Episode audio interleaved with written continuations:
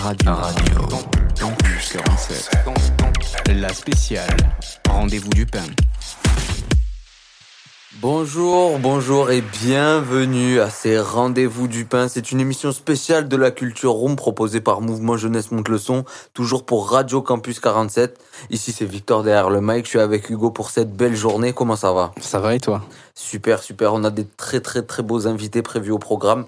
Je pense que l'émission elle va se découper en deux parties parce que là il y a vraiment beaucoup beaucoup de monde qui attend. C'est ça, c'est ça. On va attaquer par euh, des élus locaux avec euh, Baya Karkash et euh, Claude Fiorentini. Ils vont un petit peu nous parler de leurs actions au sein de, du quartier du Pain, des luttes auxquelles elles prennent part.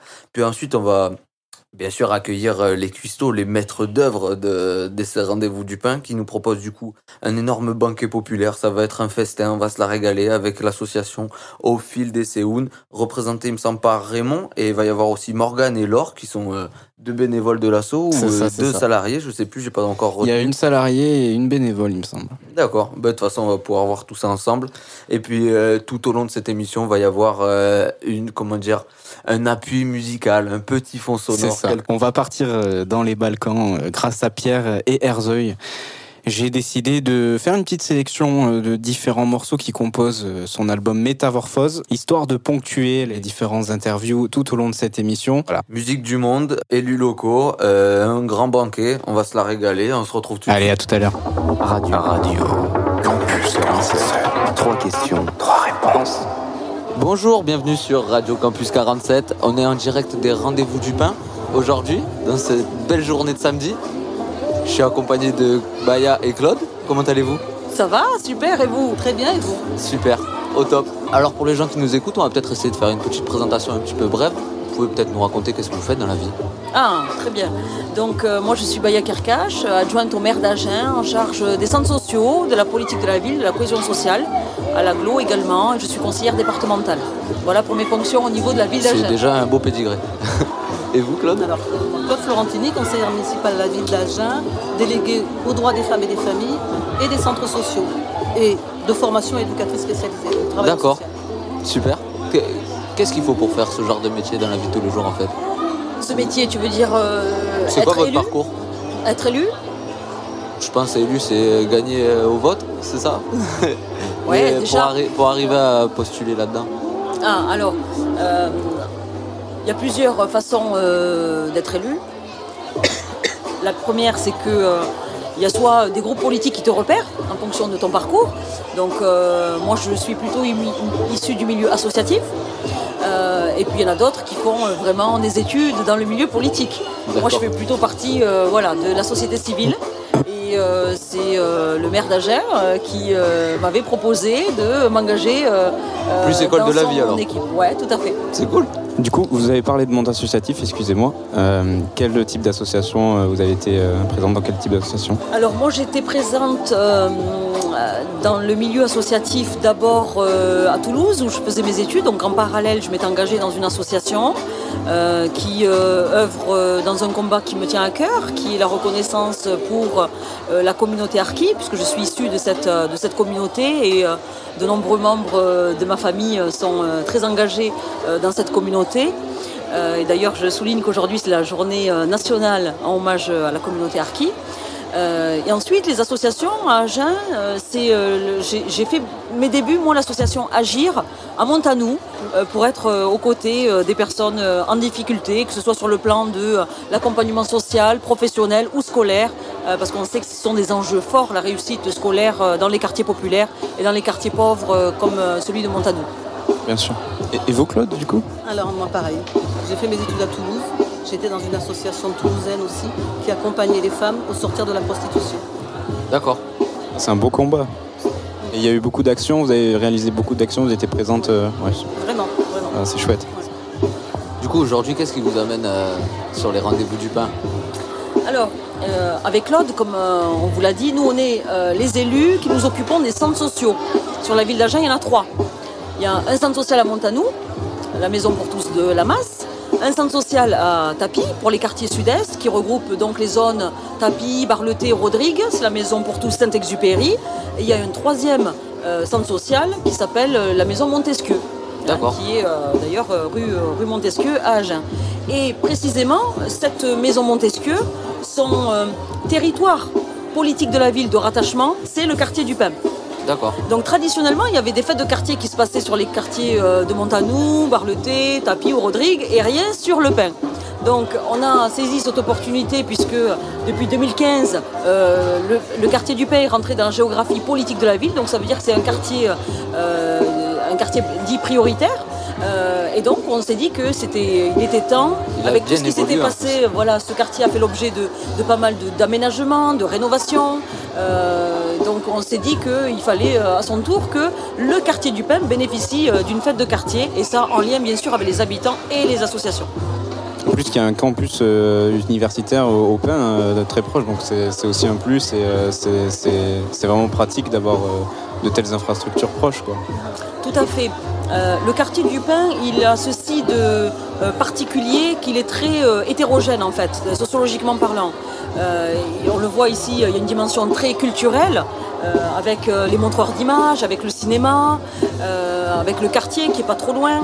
Euh, Même les restos et les commerces aux alentours. Exactement, très commerçant aussi, très passant, et finalement assez à la jonction entre les quartiers nord-est, qui c'est par le Pin pour aller en euh, ville, et c'est un carrefour de la ville, et avec ceux du sud-est aussi qui passent par là pour aller, euh, pour aller en ville. Et tu le rappelais, avec une dimension aussi très jeune, euh, étudiant, euh, euh, donc il est très intéressant sociologiquement ce quartier, et très vivant du coup. Vous parlez de la jeunesse, du coup, euh, et dans le milieu associatif, on sait que c'est quand même un peu un fer de lance, je pense. Du coup, euh, qu'est-ce qui a été mis en place en ce moment pour les jeunes? Alors c'est une vaste question là que tu me poses. Euh, D'abord, je voudrais souligner l'importance de, de votre association. On a rencontré euh, à la fois votre directeur et votre président, et je sais que vous avez toute une, euh, tout, un, tout un programme en direction de la jeunesse. Euh, donc ça, c'est intéressant de voir que vous n'êtes pas si loin que ça d'ailleurs de- du On fait fait. partie du quartier du Hein, vous, faites- vous faites- vous en faites partie, partie intégrante. Mais pour la jeunesse, tu sais que c'est c'est en lien avec les actions qu'on va mener, puisqu'ici, la spécificité du quartier du Pin, par exemple, c'est qu'on n'a pas de structure sur place. Donc les actions qu'on va mener, elles sont plus euh, euh, réalisées, on va dire, au, au centre social. La difficulté qu'on va rencontrer aujourd'hui, et dont on a bien conscience avec l'autre, c'est de dire ben, finalement on est sur un quartier politique de la ville, mais on n'a pas trop de euh, réalisation sur place en direction de la jeunesse. Ceci dit, je tiens à rappeler quand même qu'on a euh, des partenaires euh, qui œuvrent tous les jours pour la jeunesse et pour les jeunes en difficulté, comme la mission locale par exemple. Donc, et puis, tout, tout cet été, on a mis en œuvre un programme euh, pour les enfants, pour les jeunes, mais sur le volet plus ludique. Parce que comme tu le sais, c'est très euh, aussi euh, difficile de capter aussi les attentes. Et les, de la jeunesse, c'est pas ouais, les mêmes suivant les quartiers, les endroits de la ville, je comprends. ouais. Je pense que ma question était plus orientée. Là, par exemple, je pense que faire du sport à la porte du pain, ça va être un peu plus compliqué, mais par contre, peut-être s'axer sur la culture dans ce secteur, ça va être plus simple. Par euh, les montreurs d'images, euh, Et le théâtre du jour aussi qui est pas loin. T'as du jour aussi, ouais, tout à Ouais. fait. Là, on a des programmes, si tu veux, de euh, d'accès. On a des, on a des, on, a des, des dispositifs pour euh, accéder, pour faire accéder euh, euh, pratiques culturelles et sportives. Je pense à un dispositif comme la Banque des Sports, par exemple, où la ville aide euh, des jeunes en difficulté, des jeunes qui sont issus de familles euh, en difficulté sociale et financière, à hauteur de 50 euros, pour les aider à prendre une licence, par exemple. Ça, c'est très concret. été mis en place. Il y a le passeport aussi euh, avec ça, il me semble. Alors, le passeport, ça, c'est mis en place par l'État.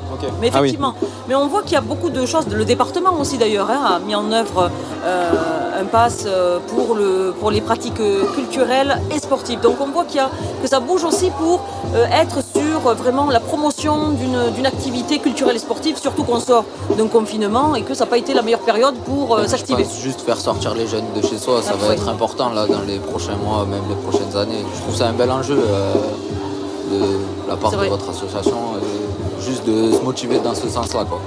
Ça peut que aider, je pense. Oui, pour le centre social en tout cas, on, on mène différentes activités et euh, je, je le rappelais, euh, c'est à partir du centre social qu'on va mener des activités. Nous, on a des dispositifs forts auxquels on croit euh, parce qu'ils font face à des enjeux réels aujourd'hui. C'est tous les dispositifs d'accompagnement scolaire qui, euh, en parallèle, vont proposer des activités ludiques, culturelles, sportives, artistiques à euh, plus de 250 jeunes sur la ville à travers les centres sociaux, par exemple. Faut essayer de toucher un max de personnes, de toute façon. C'est ça. Et vous arrivez aussi à beaucoup communiquer là-dessus Est-ce que les jeunes sont au courant de tout ce qui se passe réellement Est-ce que vous pensez qu'il y, a- il y a un- une bonne communication autour de tout ça? Alors moi, je me méfie toujours de la bonne communication. C'est-à-dire Parce qu'en général, on se rend compte que les euh, personnes pour lesquelles les dispositifs sont pensés ne sont pas ceux qui sont les plus au courant. Absolument. Ouais, voilà. Ça, pour moi, c'est euh, tout ce qui. euh, je suis très euh, sensible et préoccupée par euh, les publics dits invisibles, euh, ceux pour lesquels précisément des actions, des activités sont mises en œuvre, euh, mais qu'on n'arrive pas pas à toucher. Qu'on n'arrive pas à Oui, toucher. c'est c'est ça que je voulais. euh, Ouais. C'est nos invisibles. D'accord. Et euh, vous arrivez quand même à petit à petit euh, creuser et avoir moins de personnes invisibles, comme vous les appelez On travaille. Ouais. On travaille pour, c'est vrai, Claude a raison, et c'est euh, un long travail en fait. Oui. Parce que pourquoi ils sont invisibles? Parce qu'ils n'ont pas envie d'être opérés, parce qu'ils n'ont pas envie d'adhérer à des dispositifs qu'on propose. Euh, alors que nous pensons que des dispositifs d'accompagnement socio-professionnel ou des dispositifs euh, pour être accompagnés au sein d'un centre social par exemple, eh bien ça leur serait bénéfique. Donc il y a quelque chose qui déjà part de la libre adhésion, ça c'est clair, c'est un principe qu'on- sur le postulat de départ, un principe de départ. Euh, et puis pour le reste, c'est tout le travail qu'on fait avec les associations, précisément. Bien entendu. Et l'accompagnement aussi à la parentalité. Ça fait partie aussi de nos difficile. Oui, Et on, a, on a un axe très important sur euh, l'accompagnement à la parentalité, le soutien à la parentalité. Vis-à-vis de quoi euh, vous, vous entendez la parentalité pour élever un enfant? monoparentale. Ouais, d'accord, ok. Ah oui, d'accord. Dans le cadre du classe, euh, si vous voulez, par exemple, si on prend ce dispositif, parce que je le citais, euh, on, a, euh, on a un axe pour inviter la famille à prendre sa part dans la scolarité de l'enfant. Oui. Et ça, il n'y a que le parent qui peut le faire. Ben, tout, tout part de l'éducation parentale de base et euh, Tout à fait. Mais il y en a qui sont moins outillés, moins Oui, armés oui. que d'autres pour peut-être moins le temps aussi. Euh, tout simplement moins le temps aussi. oui, oui, c'est moins naturel. euh, le- le- les codes scolaires. Parce que l'école attend d'eux. Donc on a aussi tout un, tout un travail pour euh, bien euh, les rapprocher finalement euh, de, de- de ce qu'attend l'école et, euh, et finalement engager un, un dialogue, euh, un dialogue, un échange avec, entre l'éducation nationale et, et les parents. Ça devient de plus en plus compliqué, j'ai l'impression aujourd'hui, avec beaucoup d'épreuves en distanciel. Enfin, l'école et les épreuves et le, le stress des épreuves, des, des fois même pas connu on- pour des personnes qui ont le bac et qui se retrouvent plongées dans des études supérieures et qui sont larguées parce qu'il y a un fossé mais monstrueux, quoi. Donc, euh, c'est vrai que c'est compliqué aujourd'hui. On a besoin de liens aussi. Ouais. Après, de toute façon, in- euh, invisible, ça ne veut pas dire désintéressé. Donc, je pense qu'à partir de ce moment-là, euh, Tout à fait. communiquer, ça va être la base pour trouver un terrain d'entente. C'est ça, et puis euh, tu sais, tu, tu peux très bien être, ne pas être intéressé à un moment donné de ta vie, et puis plus tard te rendre compte que finalement c'est peut-être quelque chose qui peut m'être bénéfique. Ouais, mais ça, ça le sera toujours, je pense. Voilà. Euh, Merci beaucoup en tout cas pour. euh, Mais merci Pour à votre vous. passage. En tout cas, on est très content d'être là nous aujourd'hui avec ces rendez-vous du pain, euh, l'occasion de On profite rencontrer. des- de, euh, ces derniers moments de chaleur parce que peut-être que ça va ouais, tomber un peu plus va tard. pleuvoir, donc On c'est vrai espère qu'on pas. voilà. Mais en tout cas, pour l'heure, on en profite et on est content de retrouver euh, ce rendez-vous avec les Agenais surtout, avec les associations, les partenaires dont vous êtes. Ah, Donc, merci à vous. Ça fait un Merci. plaisir partagé. Merci beaucoup. Claude, Merci Baya. Au revoir. Au revoir. Au revoir. RC47.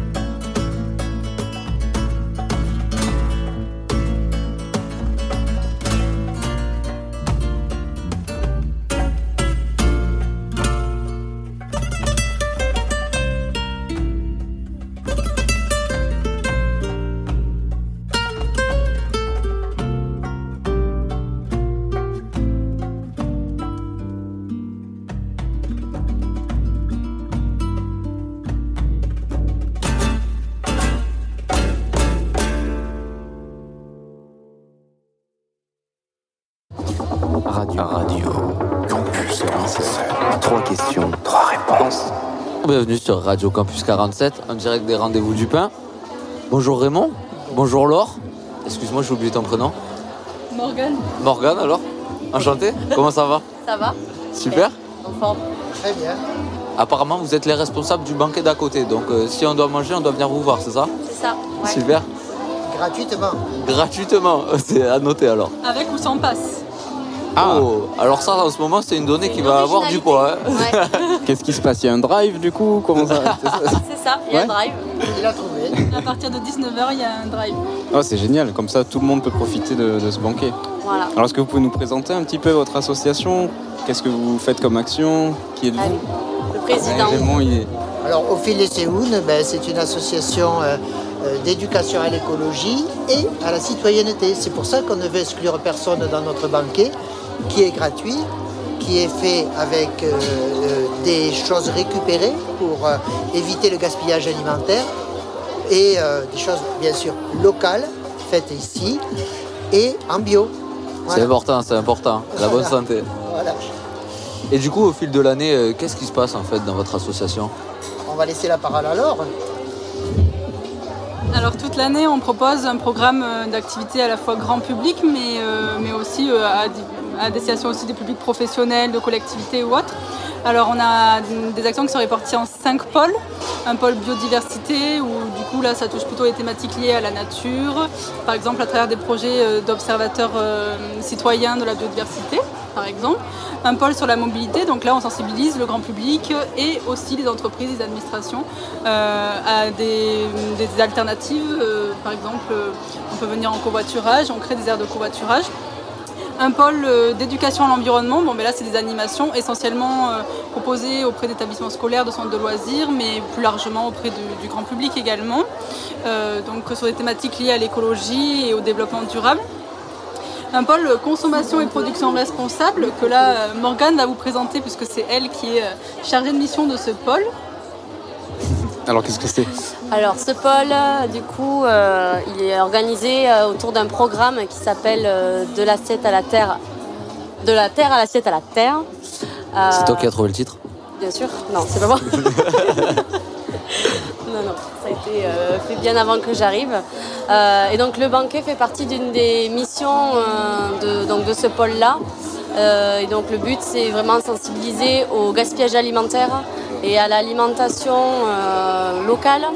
Euh, le but, c'est aussi de montrer qu'on peut manger sainement avec des produits très simples et, et qui ne sont pas forcément très beaux non plus. Voilà, c'est très important pour nous de, de sensibiliser. euh, voilà. Et puis donc on travaille aussi sur d'autres projets, donc sur le gaspillage alimentaire aussi en restauration commerciale, comme euh, voilà, là, en ce moment on travaille Vous faites sur des projet. récupérations, vous passez dans des centres commerciaux, récupérer euh, les. Ah ouais. Alors pour le banquet, là oui, on est passé dans Ouais. des, dans des, euh, chez des entreprises, mais aussi des producteurs, Oui. notamment du marché bio qui nous ont pas mal donné.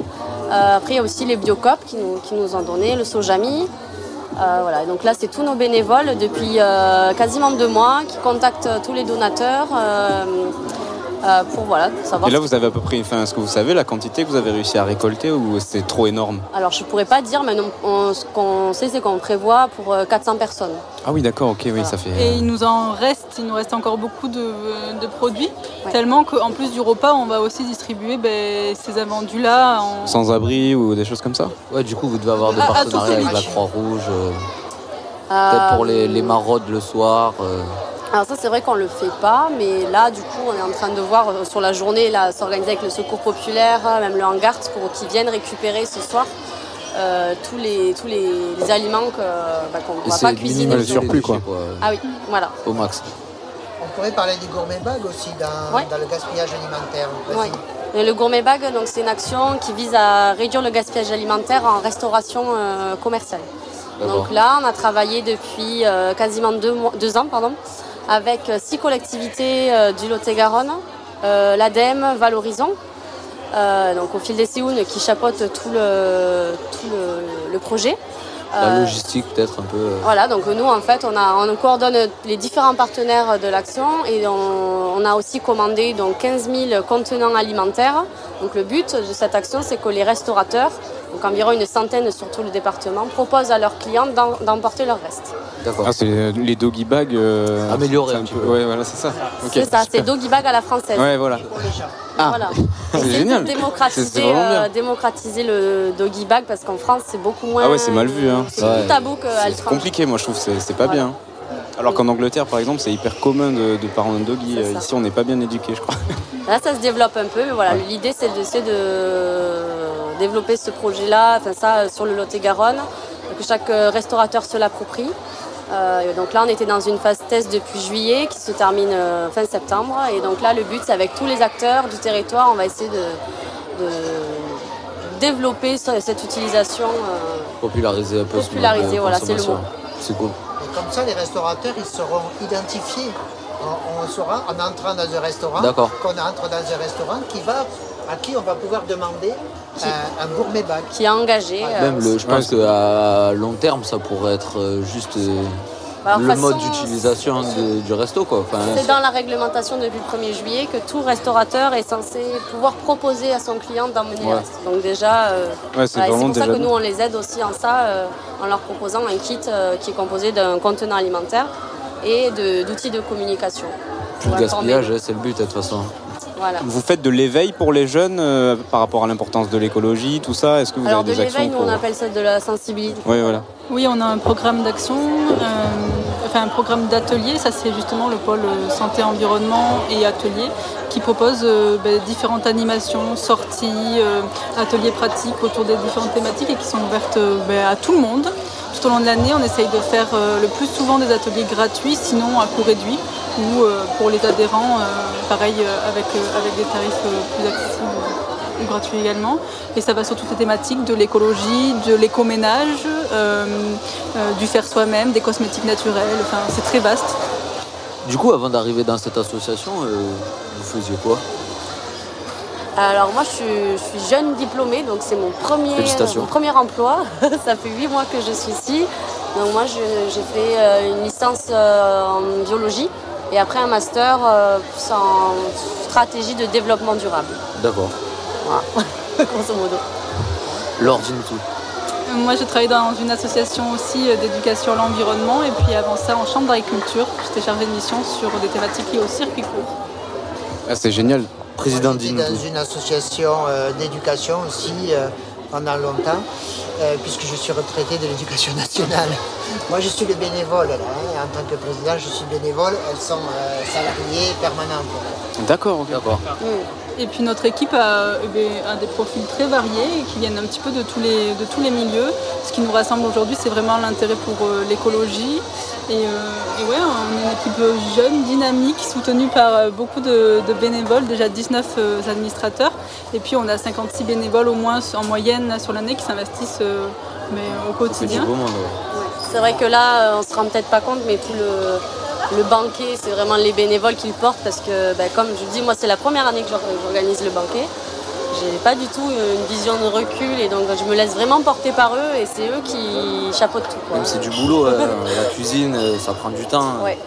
Déjà pour faire un petit repas à 5 c'est dur, alors 400 j'imagine pas le... Et, et- et vous verrez ce soir, mais c'est vraiment incroyable euh, ce qu'on arrive à faire avec euh, autant de produits euh, divers. Enfin, moi j'ai eu très peur quand je suis arrivée ce matin et en fait c'est.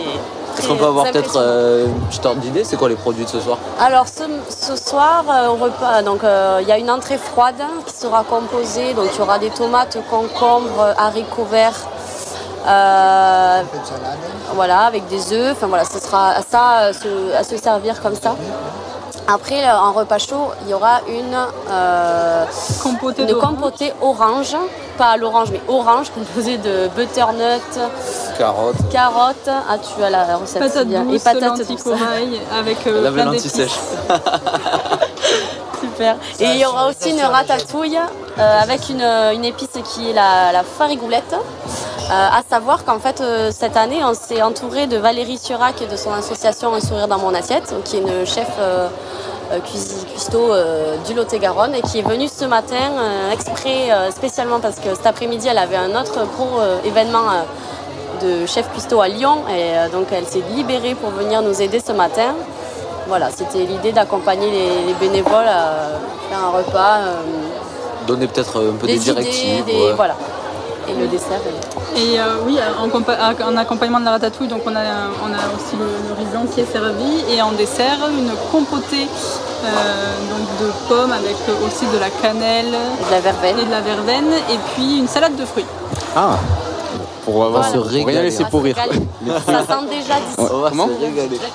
Toutes les personnes qui ont peur par rapport au fait qu'il n'y ait pas de viande parce que c'est un repas végétarien, euh, c'est vraiment l'occasion de venir et de se rendre compte que la viande, euh, on Par peut s'en passer. qualité.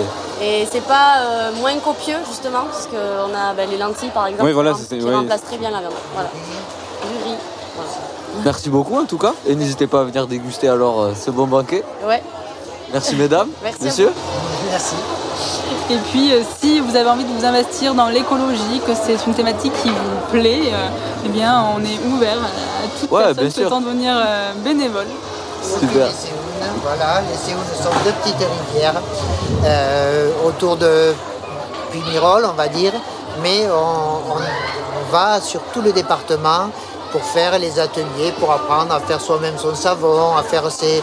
Voilà. S'il y a des intéressés qui n'hésitent Voilà. pas à vous contacter, quoi, c'est Voilà. ça. Les jeunes et les moins jeunes, on accueille tout le monde. Tout le monde. Le message est. Ben, super. Merci beaucoup. Merci à vous. Mais merci encore d'être présent et merci pour ce banquet et bon courage en tout cas. RC47.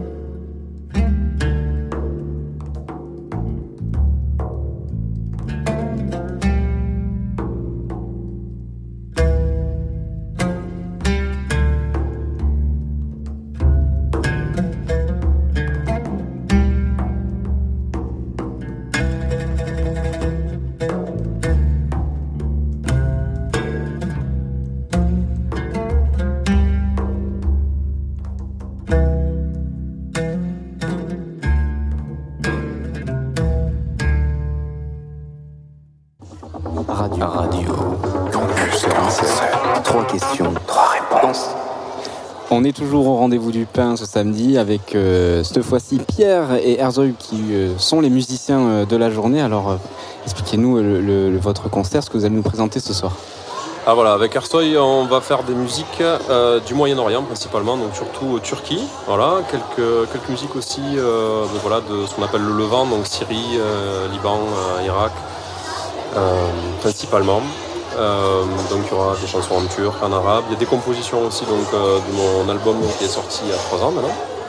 Et tout ça voilà, en duo, euh, donc percussion, et puis moi sur la partie corde avec oud, saz et, et djumbush, qui est un instrument turc. Voilà. D'accord. Donc mettre, en avant du coup toutes les musiques du monde et les instruments du monde. Voilà, exactement. Et euh, cet album, on peut aller l'écouter où par exemple? Tu nous as parlé d'un album. Alors l'album, vous pouvez l'écouter sur toutes les plateformes, euh, type Spotify, Deezer, euh, iTunes, voilà, YouTube évidemment, sur mon site internet également. Voilà. Voilà, il est sorti en 2018. euh, il y a eu plusieurs formules dessus pour les concerts et donc voilà, là c'est la formule la plus, on va dire, simple et euh, voilà où il y a juste euh, voilà les mélodies, euh, les percus, euh, le squelette et puis il y a beaucoup plus d'improvisation du coup aussi et de moments où on est plus libre parce que c'est voilà on- quand on est plus nombreux sur scène avec euh, voilà d'autres instruments, euh, c'est un peu plus écrit on va dire et un peu plus euh, Ouais. arrangé. Quand, euh, bah là, du coup, je suppose Là, que c'est c'est de la mise en place, hein, c'est du direct. Enfin, vous faites ça en live et vous, vous improvisez en direct. Enfin, euh, c'est c'est comme ça où il y a quand même une trame comme les standards un peu. euh, Oui, il y a quand même un, un petit truc qui est, qui est écrit, mais après, euh, Voilà, il y a un cadre quoi, mais on, un cadre. on sait sur quoi on se rattrape. Voilà. Parce que voilà, Après, sur voilà. qui vous, enfin, comment vous faites vous, Comme vous travaillez très tous les deux, je vous vois, vous êtes souvent, euh, vous jouez ensemble. euh, Mhm. euh, c'est toi, Herzog, qui lance des appels. Comment comment ça se passe? Oui, des regards, des appels, on se regarde euh, quand euh, lui il commence à faire le, le- l'impro, moi je le suis, et puis après on se regarde, c'est moi qui reprends. euh, Et Ça fait longtemps que vous jouez ensemble, du coup. euh, Alors pas tant que ça en fait. Ouais. hein. Ça fait euh, ça fait du coup euh, un peu plus de deux ans, deux ans. Voilà. Et hum, du coup on s'est rencontrés parce que justement quand j'ai sorti mon album, je travaillais aussi avec un percussionniste euh, qui était lui plus sur le côté flamenco. Euh, voilà, qui a fait ben, notamment la première date qu'on avait fait pour l'album et qui après voilà lui est parti en Espagne, qui a d'autres projets aussi. Et Ersoy, donc je le connaissais évidemment de nom et voilà il, il est arrivé sur Bordeaux depuis un moment. On avait plusieurs contacts en commun, donc un jour je l'ai contacté tout simplement pour savoir si ça pouvait euh, l'intéresser euh, de jouer euh, l'album en live avec moi. Et du coup ça, ça lui a plu, donc on a, on a commencé à bosser ensemble sur plusieurs formules. Et puis après, autre que l'album aussi, on a accompagné voilà, chanteurs, chanteuses. euh, c'est un peu libre en fait, on fait beaucoup de choses un peu à la un peu carte blanche. C'est un truc qu'on Ouais. aime bien euh, voilà, dire ben, ce soir c'est euh, telle, telle musique, telle, et- avec tel chanteur, voilà, soit kurde, soit voilà, Maroc, soit ça va être de la Turquie, euh, le monde arabe, euh, et puis on, et on monte euh, soit une équipe plus ou moins nombreux, minimum tous les deux, puis avec d'autres, et puis où on s'appelle voilà, sur certains concerts pour. Ouais, ça tourne beaucoup en général. Ça C'est toujours voilà. les. ça, ça, tourne, ça tourne beaucoup, et euh, voilà, le but, c'est, vu qu'on s'entend bien, qu'on a un répertoire commun, c'est que ça aille ben, vite du coup là-dessus aussi. C'est très oral, je suppose, du coup, euh, comme mise en place, vu que c'est une trad. euh, C'est ça. Il y a une, une grosse part d'oralité et euh, ça c'est sûr. Voilà, surtout, ben, surtout qu'on a deux comme ça parce que voilà, il y a, là on fait du répertoire aussi qui est euh, euh, traditionnel, on va dire. Euh, donc là c'est quelque chose qui se passe depuis des, voilà, des décennies, euh, voire des centaines d'années comme ça, euh, de tradition orale, même si ça a été un peu écrit euh, à- au début du 20e. Mais euh, ça reste essentiellement comme ça, ouais, qu'on fait des répètes, on s'envoie les morceaux et puis on dit voilà on va jouer ça et après on fait l'arrangement en direct pendant la répé et puis euh, Et qu'est-ce après, qui, voilà. qu'est-ce qui vous a poussé à jouer de la musique du monde?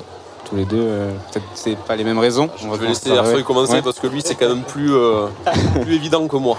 que moi je suis né là-dedans. Moi je suis macédonien, euh, j'ai des origines turques.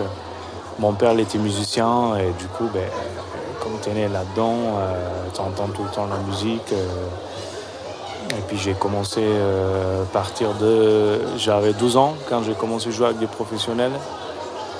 Et à 7-8 ans, je jouais déjà, j'avais des percus, euh, j'entendais la musique. Enfin, mon père y jouait euh, tout le temps. Donc, Ça a été très naturel, du coup, pour toi. c'était de- très naturel. Donc euh, des fois les gens ils me disent alors euh, t'as appris comment tout ça Je dis ben je sais pas c'est naturel. tu peux pas expliquer Oui. en fait. Il n'y a pas une explication euh, facile. Mais c'est une grosse imprégnation culturelle, du coup, vu que c'est- ça fait partie de, ton quotidien. C'est en toi, en C'est fait. naturel, ouais. c'est- en toi, c'est naturel. euh, Tu commences, ben voilà. Bah, c'est- Et puis, euh, Et tu joues après autre chose, d'autres styles musicaux Tu t'es vraiment concentré que sur euh, la musique traditionnelle, musique du monde? Euh, non, on fait aussi du fusion, jazz, euh, j'ai j'ai fait du électro, euh, j'ai joué sur des euh, trucs de rock, euh, j'ai fait ouais. plein de trucs. Ouais, j'ai fait cool. plein de trucs. Parce que des- j'aime bien, moi, les mélanges, j'aime bien m'ouvrir aussi sur d'autres choses euh, euh, et, hum, et mélanger ça avec mon culture à moi. Apporter, euh, la, la apporter, partie exactement, apporter la partie, euh, traditionnelle. Enfin, moi, je sais. Ok, d'accord. c'est ça. Et toi, du coup, Pierre? Moi je suis euh, pas du tout issu d'une famille de musiciens. Voilà, moi chez moi c'est plutôt le sport, notamment le rugby. Voilà, moi je suis un jeunet, mais euh, toute ma famille ils sont plus connus pour le, pour le rugby, sauf moi. Euh, et du coup moi j'ai commencé par la musique classique, voilà, avec le piano, école de musique, conservatoire, etc. Après, en autodidacte, j'ai fait beaucoup de choses dans les musiques actuelles. Voilà, la guitare, l'harmonica, dans plusieurs styles, blues, rock, pop, metal, voilà, funk, etc. Et je suis venu euh, sur le terrain des, on va dire, des musiques du monde, même si ça ne veut pas dire grand-chose, parce que c'est très large, mais plus Ouais. le côté moi méditerranéen, on va dire, donc euh, vraiment du sud de l'Espagne à la Turquie, quoi, en gros. Euh, à force de voir des, ben, voilà, des concerts, dès qu'on écoutait quand même beaucoup de musique à la maison, voilà, j'ai toujours eu, il y a toujours eu des albums qui, qui- qui tournaient, des disques, tout ça, donc j'ai eu euh, quand même une culture musicale assez aiguisée assez tôt. Et, euh, et je suis tombé amoureux des instruments, du son, donc euh, Ah, c'est le son qui, qui t'attire plus que Voilà. les codes euh, Ah, harmoni- ben, au début, les codes, je les avais pas, en fait, Ouais. parce que moi, j'étais très euh, voilà, rock et tout. euh, Enfin, quand, quand je suis tombé dedans, j'avais euh, oui, euh, 17 ans. euh, Ouais, parce que t'as dû apprendre tes- les comas, enfin, t'as dû Voilà, découvrir un nouveau monde. quoi. on, on découvre un nouveau monde. C'est voilà, un nouveau et- monde, exactement. C'est ça. Et du coup, euh, dès que j'ai eu le premier instrument, euh, ben, mon premier oud, ben, j'étais à fond là-dedans, à repiquer des trucs, à, à chercher à l'oreille, à relever plein de morceaux. Puis euh, après, j'ai fait des rencontres euh, en jouant dans des concerts avec d'autres artistes donc, de ces musiques-là. J'ai appris l'arabe notamment aussi pour comprendre mieux euh, voilà, les textes, qu'est-ce que ça voulait dire, la musique, comprendre aussi certains écrits que je voyais pour, expliquer comment ça marchait, voilà, les modes, etc.. Et, du coup, ben, petit à petit, j'ai développé ça tout en gardant le côté musique actuel à côté que je fais toujours. Euh, donc euh, pareil, j'ai fait des trucs fusion, euh, des trucs très trad, parce que voilà, je me suis vraiment intéressé à fond à ça, donc je me suis mis plus trad que le trad, on va dire, à fond dedans, voilà, en immersion totale, et j'en avais besoin, et puis ça m'a fait du bien, j'ai rencontré aussi d'autres personnes, et ça m'a permis de, construire mon propre jeu, qui est loin d'être, on va dire, un jeu traditionnel, comme si j'étais né là-bas, parce que ça sera jamais le cas, de toute façon, faut, faut être bien conscient de ça, mais à ma manière, voilà, j'arrive à j'arrive à m'exprimer là-dedans, donc c'est euh, voilà. Quelque chose que je développe aussi, et donc voilà, c'est pour ça que j'ai fait un album, euh, le premier album euh, qui, qui est sorti il y, a, trois ans, qui s'appelle Tahawal, ça veut dire métamorphose, parce que voilà, pour moi c'était vraiment passer d'un monde à l'autre musicalement. Ouais, c'est vrai que j'ai l'impression qu'il y a vraiment un fossé entre les musiques du monde et la musique très occidentale qu'on a écoute tous les Mm. jours. Il y a, il y des fossés sur certains styles, d'autres il y a vraiment des choses qui, qui sont des héritages. Donc, euh, et puis aujourd'hui, et, enfin, quand je dis aujourd'hui, ça fait quand même des, des dizaines d'années maintenant qu'il y a des mélanges euh, Oui. entre Orient et Occident sur la musique et c'est super. Euh, donc, euh, et puis moi j'aime bien le côté aussi de faire découvrir aux gens, au public, euh, des choses qu'ils ne seraient pas allés chercher. Et vu que moi je suis allé le chercher en étant occidental, je sais encore plus euh, comment euh, je pense euh, amener les gens là-dedans, sans, sans qu'ils y soient du tout, qu'ils aient jamais écouté cette musique-là. Donc on a toujours des bonnes surprises en principe quand on fait des concerts ou là ou des stages, des échanges parce que euh, euh, voilà, euh, on arrive à, à amener les gens à ça et après ils repartent avec voilà une, autre idée de ce qu'ils avaient. Une curiosité peut-être aussi. Voilà, euh, une curiosité et puis ils vont aller chercher des choses après peut-être ou pas, ça c'est euh, c'est- c'est- c'est- ça, ça dépend d'eux, mais en tout cas voilà, on, on arrive quand même à je trouve à ouvrir pas mal culturellement l'horizon en, en faisant ça. Ouais, parce que j'en ai pas vu euh, beaucoup des, des- des groupes euh, de musique trad dans le coin. euh, ça, c'est pas très répandu. Non, Lot-et-Garonne, euh, après il y, y a la musique trad. ici, Il y a des chants, ouais, Il y a ça déjà, et puis après, bon, avec tous les, on va dire, Enfin, j'entends musique du monde, quoi, tout, pardon. tout le mélange culturel qu'on a dans ce département, il y a, y a des choses, mais c'est pas, c'est pas forcément des choses qui sont ouvertes au public. Il y a beaucoup de soirées privées, il y a beaucoup de, de choses qui se font aussi dans le cercle familial euh, ou autre. Donc euh, c'est ça aussi, c'est comme ça que, que ça se transmet hein, aussi ces musiques, donc c'est important. Vous avez des prochains concerts, du coup, euh, à venir ou des dates euh, des... Alors dans l'immédiat non, après on a des projets en attente là, euh, voilà, plein, plein de projets avec euh, des gens, avec des chanteurs, chanteuses, avec euh, voilà, il y, a- il y a plein de choses qui sont en train de se dessiner. Moi je suis en train de travailler sur mon nouvel album aussi, mais C'est voilà, qui va pas sortir de suite. Il y a plein de préparations en ce moment, donc on fait tous les concerts qu'on fait là, c'est plutôt voilà, euh, soit des choses par rapport euh, voilà, à, ancien album ou euh, voilà, avec des artistes avec qui on aime travailler. Mhm. Euh, et euh, de toute façon, on a toujours quelque chose derrière, derrière l'oreille en train de, de préparer euh, et qui attend de- de- d'aboutir, quoi. Voilà, tout simplement. Ben, en tout cas, merci beaucoup d'être passé derrière le micro euh, ben, merci et merci de, de prendre du temps et de j'attends de, de voir ce concert avec impatience. En tout cas, merci. Avait pas de souci. Merci beaucoup. Mais bon courage. Merci.